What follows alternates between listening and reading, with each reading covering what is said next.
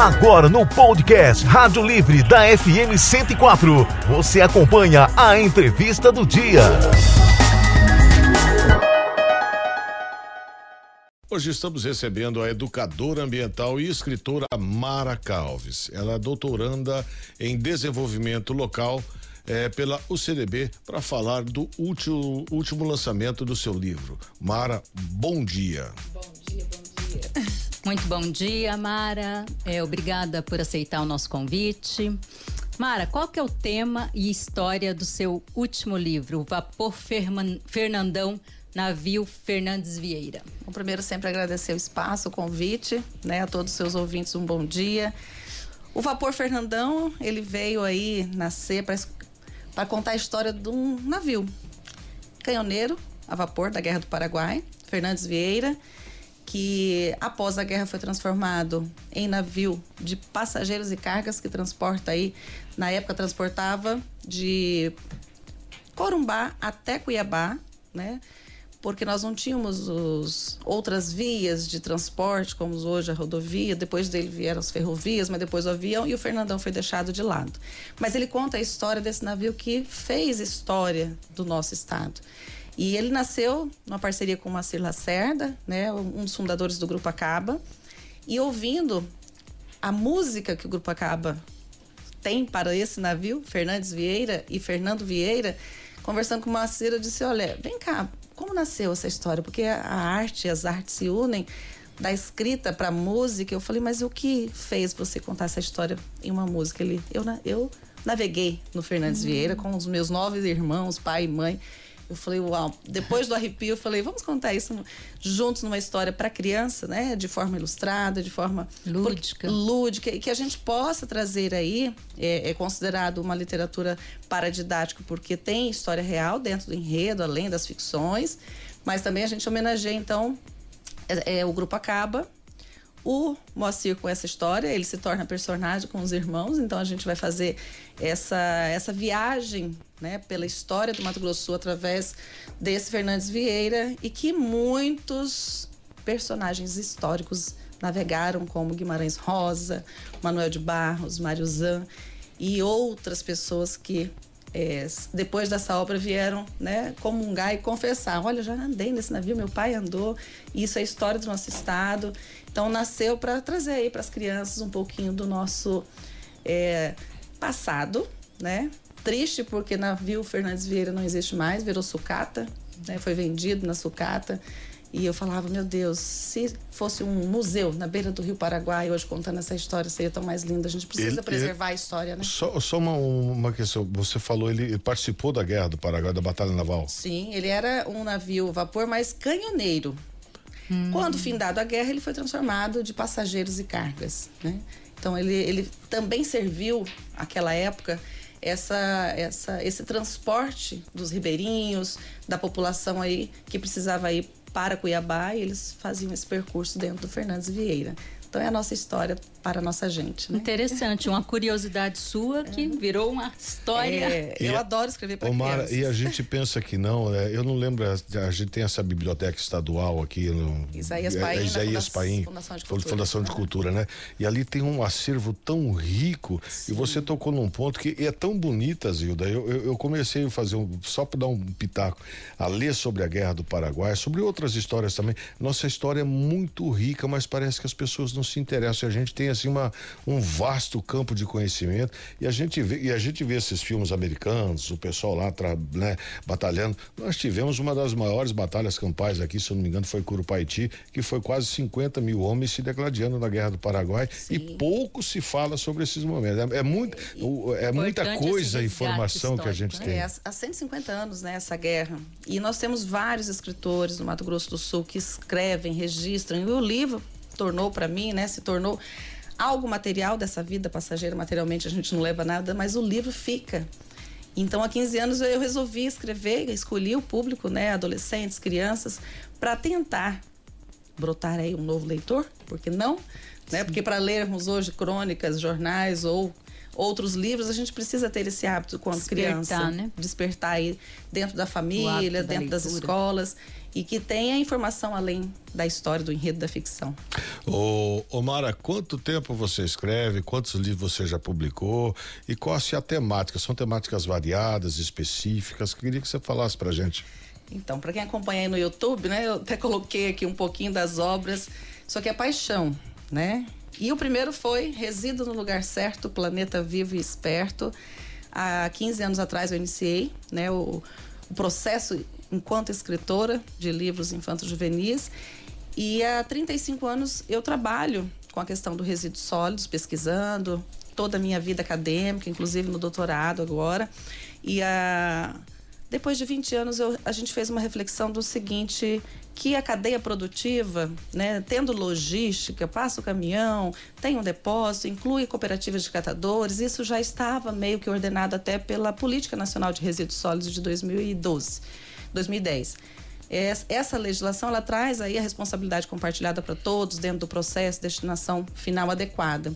E lá, 15 anos atrás, eu disse: não, peraí, passa o caminhão, mas as pessoas não colocam para fora esse reciclável, sabendo que precisamos reciclar, né? Então a gente precisa o quê? Trazer informações de como participar. E aí eu escolhi o público infantil porque além de melhor multiplicador em casa, ele chega em casa, né? Enquanto educador ambiental a gente vai para as escolas, fazemos palestras e aí a criança chega em casa e fala: "Pai, eu descobri, nós podemos reciclar". E passa com aquele caminhãozinho da música e, e vai doado para os catadores. Então a criança, né, esse princípio e para mim iria ser só isso, porque a minha luta né, enquanto cidadã que me incomodo com as questões de descarte errado do resíduo, de tentar plantar essa semente, né, para um futuro melhor. Eu falo assim, a gente, como avó, né, minha netinha Morgana, um beijo para ela que ela tá ouvindo. E daqui a pouco nasce a Aurora em setembro. Eu falo, não, a gente vai cuidar de um planeta melhor para as crianças, mas por que não deixar crianças melhores para esse planeta? Então, a, a obra e a literatura trouxe para mim a possibilidade de formação desse cidadão futuro, reflexivo, ativo, que lê, que dá esse olhar filosófico, mas também não só pergunta, vai buscar o porquê e vai saber como é que ele pode ajudar. Espírito crítico. É, é, é ser crítico, mas não no sentido de que o outro é o culpado. E não inerte, né? É, e achar- Consciente, né? É, sempre achar algum culpado. Nem em nenhum momento é você. Será que não? Então a, criança hoje ela, ela fala: não é para jogar lixo no chão. De dois anos, quando eu vou no e-mail, é sério jogar lixo no chão? Não. Falei que maravilha, eles já sabem.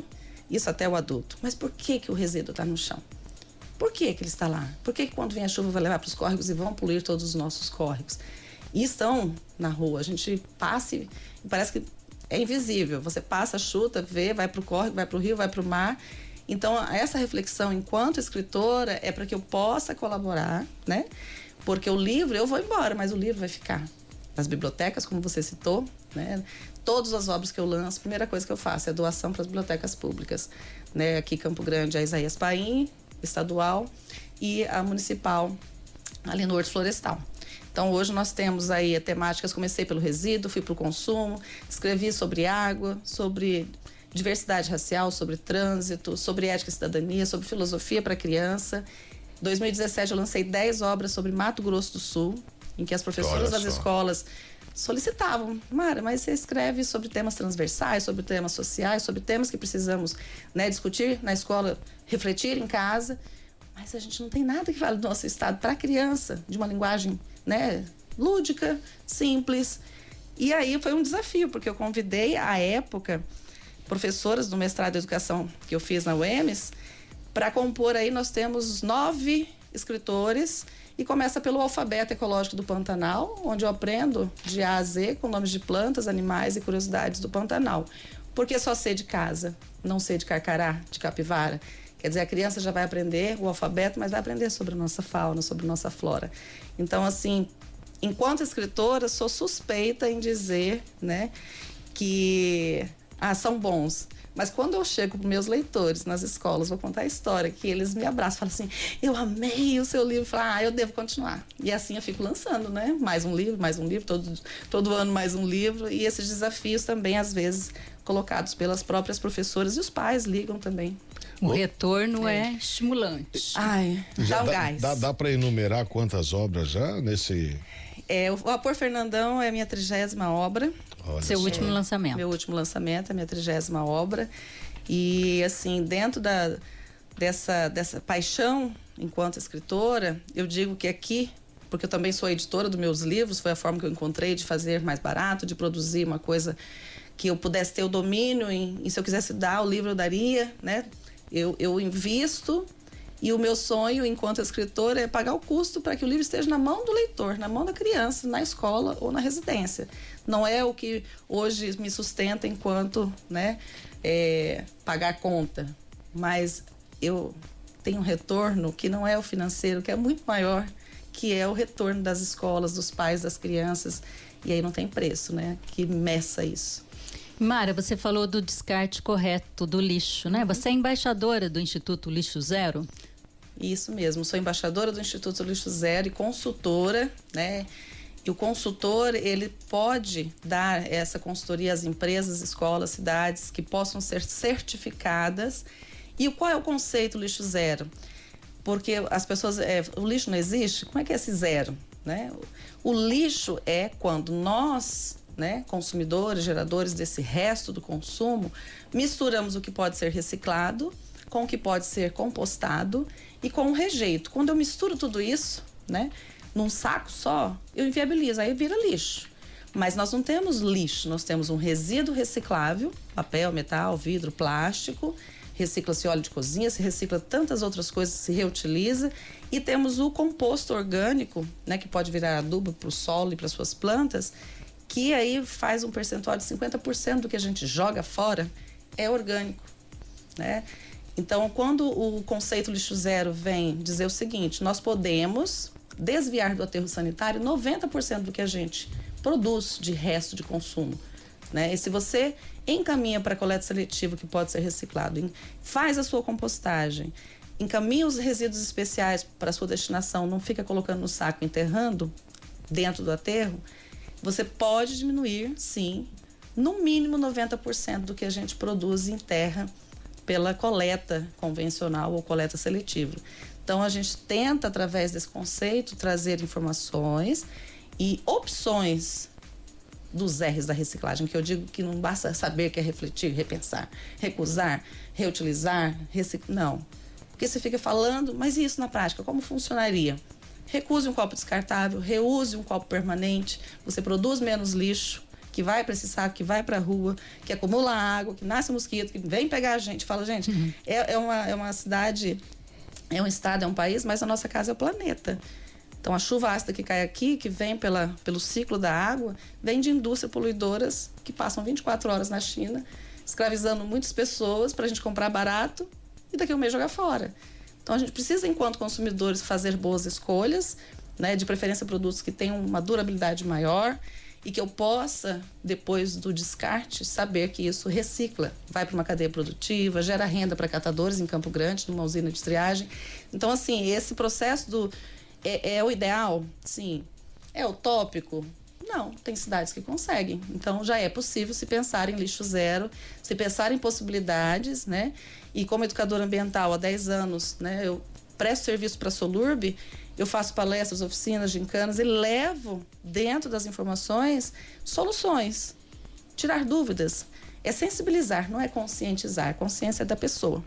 Então, esse processo de escrever, colocar tudo isso dentro de um livro infantil, é, une o meu trabalho enquanto educadora, enquanto professora, enquanto escritora, para o mesmo objetivo: né? ter cidadãos conscientes, ativos, reflexivos e que possa pensar em deixar um planeta melhor para essas crianças, mas que a gente também possa ter crianças mais conscientes, que possam ter é, essa criança que não só grave o R, mas comece desde cedo a praticá-los, né? Cabe a cada um de nós, né, adotar hábitos para preservar o meio ambiente. É, Como escolhas. que você enxerga, observa a conscientização da população em relação à coleta seletiva? Você acha que que já tá... Olha, temos avançado. Eu não posso né, fazer vistas grossas, porque nesses 10 anos que a gente presta esse serviço, com mais de 30 mil pessoas atendidas pessoalmente, com mais de 30 mil domicílios atendidos pelo, pelo porta a porta, né, com estagiários, com as próprias cooperativas de catadores que recebem, têm o seu representante na nossa equipe. E de 2012 é, dezembro, né? O início, agora nós estamos indo para 10 anos e meio desse trabalho, nós reciclávamos, a participação da população estava em 3, 5%. Nós estamos já batendo na casa dos 27%. Mas, né? Estão colocando mais resíduo na coleta seletiva? Sim. Mas às vezes colocam no caminhão da coleta seletiva o que não recicla, trocam o dia do caminhão. Então chega para a cooperativa de catadores, passa por uma esteira, 20, 25 toneladas por dia, em que metade disso vai para um container e volta para o aterro, porque chega o papel higiênico, porque chega o resto de alimento, porque chega até cachorro morto dentro do caminhão da coleta seletiva. Eu ia fazer uma pergunta para você, Mara. É, voltando lá atrás um pouquinho, você falou que está com 30 obras. Vou lançar o desafio dos 100, né? Porque a gente né, sempre tem aquele, ó, vou ler 100 livros, né? Então, uhum. vou deixar para você editar 100 livros. Aí vim com, vim com esse desa, des, o desafio aí. dos 100. Você, tava, você já falou falou dessa, dessa inserção, né? Você falou que era, era acho que 3,5%, hoje está uhum. em 20, né? 27%. 27%, né? Às vezes você não se sente assim como aquela história do beija-flor, né? É, você você tá pegando a gotinha d'água, jogando ali, porque é um problema que você levanta a bandeira, mas a bandeira tem que ser levantada pelo poder público municipal, né? Poder público estadual, as outras eh, organizações sociais, né? Tivemos aqui o Rotary que veio também, veio participar com a gente, né? Associações de moradores, né? Existe todo um ciclo para essa, não igual você falou, você faz um baita de um programa, olha, para você levar o, o, lixo A, A, B e C. Aí o cidadão vem com o Z lá que não é cabível, ele quebra essa cadeia. Quebra, quebra. Infelizmente, é, ou felizmente, esse processo porque eu digo o seguinte, às vezes a pessoa fala assim, por que, que eu digo que não é conscientizar pessoas e é sensibilizar pela informação? É tocar a mente ou o coração, né? A pessoa tem que refletir e ela tem que tomar a iniciativa de mudar e fazer o que é correto. E aí a pessoa fala assim: ah, mas como fazer? Eu falo, gente, esse negócio da minha neta falar que eu já tenho mais de meio século dá um peso, dá um peso da gente ter muita informação Muito, na cabeça. Pode, pode pular essa parte aí. Mas aí eu falo, peraí, não, não entendi.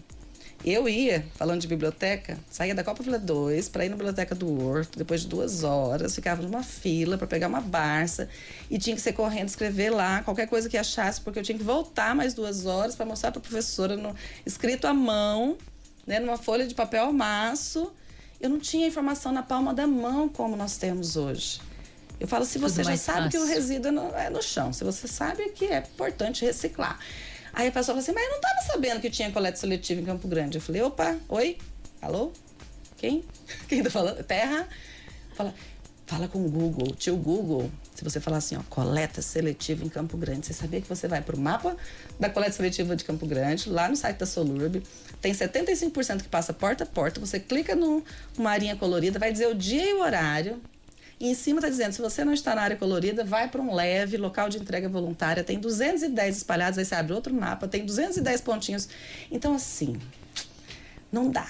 Eu falo assim, se você já sabe que não é o lixo no chão e é bom reciclar, eu não vim dizer o que você já sabe, eu vim puxar a orelha. Ou, por que, que eu posso ajudar dentro da conscientização no 50% que é o saber? 50% é saber, 50% é fazer. Então, no saber, ok, tô aqui, qual é a dúvida? Vamos, vamos, vamos debater. Onde vai, para onde vai a lâmpada? Para onde vai a carcaça do animal? Para onde eu jogo o sofá? Isso eu posso te ajudar. Mas, depois que eu saio, e aí? Depende de mim? Falo para 100 pessoas por dia. Esse beija-flor que eu me sinto, sim, há muito tempo. Mas eu digo assim: qual é a minha missão? Qual é o meu objetivo? Qual é o meu ideal? Uma pessoa por dia. Quem está nos ouvindo aí, alô? Você? É você que vai começar hoje a coleta seletiva? Parabéns! Parabéns. A minha mãe, todas as quintas-feiras, passava no centro, um caminhão aqui, tocava um sininho. A e a minha mãe, ela, ela tinha um comprometimento invejável. Ela falou: olha, quinta-feira você, que você for jogar fora, você me fala. E ela colocava. E depois que ela foi, nunca mais, né? Você passa. E eu não vi mais esse, não ouvi mais esse caminhão. Entra lá no site da Solur para ver, porque muitos. Foi mudado rotas e horários, né? Porque no centro só pode passar de noite. E eu falo assim, gente, o pessoal lembra do, do caminhãozinho da música. Mas metade do mapa, desse 75%, vai passar de noite ou madrugada, não pode tocar música para não acordar ninguém. Uhum. Aí falar de vó, eu moro com a minha avó, Dona Júlia, de 90, e vai fazer seis anos. Dona Júlia? Dona Júlia, minha mãezinha, Dona Isolina, né? Da minha neta, Morgana, meu filho Douglas, a Nora Aline. Quer dizer, nós passamos isso, e assim, para que a gente possa entender que é processual, lento, gradativo e no momento de cada um, mas tem que ter paciência e tem que ter persistência. Em casa demorou uns cinco anos para eu. Vamos de novo, não é essa lixeira. Não, cinco anos puxando a orelha. Tem, tem que lavar. Por que, que, tem que lavar? Porque vai dar mau cheiro. O resto de leite na caixinha, depois de três dias, tá fedendo, gente. É alimento, vai vir bicho. Mas hoje, o que, que eu vejo de maravilhoso? Eles são multiplicadores. Ele, opa, coleta seletiva, Virou já um são hábito. multiplicadores. E essas crianças, com certeza, que já sabem, que já fazem, que puxam a orelha dos pais, vão ser esse cidadão do futuro conscientizado. Quer dizer, mudou a geração eu penso que posso ter colaborado aí para essa. Zilda, antes de você ir pro, pro, a parte final, o maestro Vantuir Dalben está na audiência, cumprimentando, né, dando os cumprimentos para você, Mara. Olha só, Obrigada. se todos entendessem isso e colocassem em prática, né, tudo seria melhor, né? Parabéns para você, né? Um exemplo vivo, né? O Juliano também dando o seu bom dia para todo para você também, tá na audiência da 104. Ah, e elogiando, falou assim: ó, oh, a Maria. família tá ouvindo ali na. Ah, e vocês são muito bonitas. muito obrigada. Mara, o Clube do Livro, leitura e literatura mais saber. Como é, funciona? O mais um Como saber, participar? né? É o mais um saber. Eu digo que ler é mais um saber. Então, esse projeto é igual, igual a vários clubes de assinatura pelo Brasil, em que você entra no site, faz a sua assinatura, todos os meses recebe um livro em casa. Nós estamos lançando o Dedoshi para contar com personagens da história. Sim. Porque aí você tira o celular da mão, coloca o dedoche ali na mão da criança, no seu, você vai fazer a contação da história, para ser uma coisa lúdica, envolver, Sim. trazer a família para esse aconchego, né? Então você entra lá, faz a assinatura, todos os meses recebe um livro e um dedoche. A gente é um clube de assinatura, o primeiro do Mato Grosso do Sul, né? Sul Mato Grossense, pela Campo Grandense que vos fala. Porque, assim, e aí o mérito é meu filho, Douglas, que fez todo o site. Você entra, cadastra, todos os meses recebe um livro. Eu tenho 30. Já vou ter que começar a correr atrás. E aí, no Clube do Livro, ao que chegar ao trigésimo, já tem que estar com 30 na frente. Quem sabe o 100. Vamos entrar na fila, Zilda. Vamos. Entre aí, mais um saber.com.br. Faça assinatura para o seu filho, sobrinho. E tem padrinho ou madrinha literária. Né? Não tem criança em casa? Eu digo que os meus livros são para crianças de todas as idades, né? O pai, a família também e a professora, a escola aprende com o conteúdo. Mas se você não tem crianças, você assina um livro e nós doamos, doamos para uma instituição a, a atual é o Movimento Manhaga que dá, é, cuida de crianças que foram violentadas ou abusadas sexualmente. Então você assina e a gente manda para essa instituição, para essas crianças. Então é uma forma da gente também estar apoiando socialmente pessoas que não, não têm acesso. Né? E como um processo é lento e gradativo, a gente precisa começar hoje. A reciclar e a ler para uma criança. Não faz isso todo dia? Comece. Parabéns. Nós Obrigada. conversamos hoje com a educadora ambiental e escritora Mara Calves. Parabéns Obrigada. pelo seu trabalho, Mara. Gratidão pela oportunidade. Um bom dia aos ouvintes. Muito bem-vinda. Seja muito bem-vinda aqui no Rádio Livre. Você conferiu a entrevista do dia no podcast Rádio Livre da FM Educativa 104.